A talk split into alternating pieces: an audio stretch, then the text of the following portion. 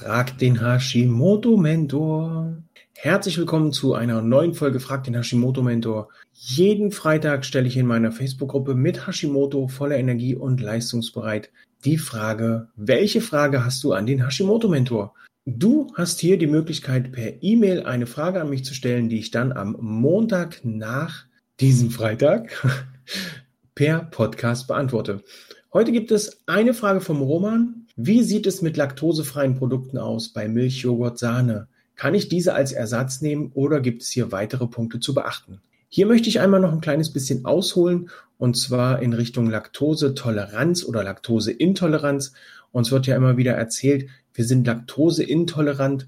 In meinen Augen sehe, also ich sehe das ein kleines bisschen anders, denn von dem Tag an, wo unsere Mama uns abstillt, brauchen wir keine Muttermilch mehr. Jeder Mensch, der danach noch Muttermilch verträgt, ist laktosetolerant und eigentlich ist derjenige oder diejenige die Besonderheit und nicht die Menschen, die laktoseintolerant sind, denn das ist total normal und absolut in der Evolution so gewollt, weil wenn wir ganz normal äh, feste Nahrung zu uns nehmen können, brauchen wir keine Muttermilch mehr. Und äh, als einzig als der Mensch als einziges Tier, der sich hauptsächlich oder überwiegend auch von Muttermilch der anderen Tiere ernährt, äh, bildet da schon eine Ausnahme. So viel also zum Thema ähm, Laktoseintoleranz. In meinen Augen ist man nicht laktoseintolerant als Besonderheit, sondern die Besonderheit ist hier die Laktosetoleranz, weil wir uns daran gewöhnt haben, die Milch von anderen Tieren zu uns zu nehmen. Zum Thema Milch habe ich aber schon einige Folgen äh, als Thema die Milch gehabt und wir haben auch im Podcast ein Interview mit dem Dr. Jens Frese rund um die Milch. Das kann ich dir sehr empfehlen und ans Herz legen. Hör da mal rein und du wirst nicht nur mit den Ohren schlackern, äh, was wir da, was der, der Jens dort aufdeckt. Also es ist schon äh, atemberaubend, finde ich. Kommen wir zurück zur Frage vom Roman. Wie sieht es mit laktosefreien Produkten aus? Milch, Joghurt, Sahne. Der Käse kommt ja auch noch mit rein, obwohl der Käse ja von Natur aus schon nicht mehr so viel Laktose beinhaltet. Die Problematik bei den Milchprodukten ist einerseits der, der Aufbau der Makronährstoffe, also hier Kohlenhydrate, Fette, Proteine, die so ausgelegt sind, dass natürlich das Kalb so schnell wie möglich wächst.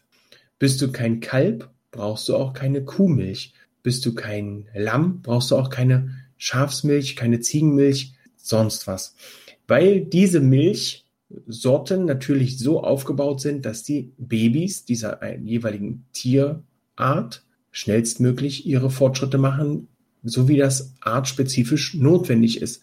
Ein kleines Baby vom Menschen braucht natürlich nicht schnell in der Körpergröße wachsen, weil das noch nicht auf den Beinen stehen muss so schnell. Ne, das Baby hat es viel lieber, dass es rumgetragen wird. Hier ist es wichtig, dass die Verknüpfungen im Gehirn schnell hergestellt werden, damit man hier, damit das Baby hier gut vorankommt. Bei der Kuh, bei dem Kalb, bei, bei den ganzen anderen Tieren ist es eben wichtig, dass die schnell auf die Beine kommen, weil es einfach für die Kuh schon anatomisch nicht so wirklich möglich ist, ihr Kalb den ganzen Tag zu tragen. Ich stelle mir gerade die Bilder vor, das würde bestimmt witzig aussehen. Ja, die Laktose ist auch nicht so wirklich das mega große Problem bei Hashimoto. Bei Hashimoto ist es das Casein, das hier überwiegend in den Verdauungsbereichen Probleme macht und für Entzündungen sorgt. Das ist also hier die Herausforderung bei den Milchprodukten, im Speziellen bei Hashimoto. Casein als Inhaltsstoff, ob das bei Milch, Joghurt, Sahne oder Käse ist.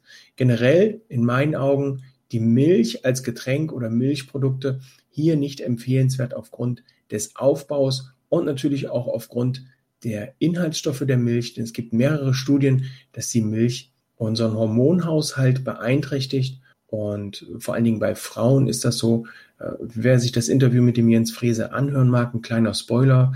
In Asien setzt man verstärkt auf Milchprodukte, damit die Menschen wachsen. Und zwar in der Größe, in der Körpergröße. Und das scheint wohl schon ganz gut zu funktionieren. Ja, zum Thema Entzündungen im Darmbereich und Entzündungen überhaupt gibt es morgen eine neue Podcast-Folge. Hashimoto und Entzündungen. Hier werden wir die Entzündung aber mal von einer anderen Seite beleuchten.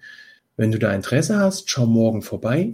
Ich wünsche dir jetzt noch einen wundervollen Tag. Wenn auch du mir eine Frage stellen möchtest, dann lade ich dich herzlich ein in meine Facebook-Gruppe mit Hashimoto voller Energie und leistungsbereit. Dort hast du jeden Freitag die Möglichkeit, eine E-Mail an den Hashimoto-Mentor zu schicken und mir eine Frage zu stellen. Ich wünsche dir einen wundervollen Tag und sage Tschüss, ciao, ciao.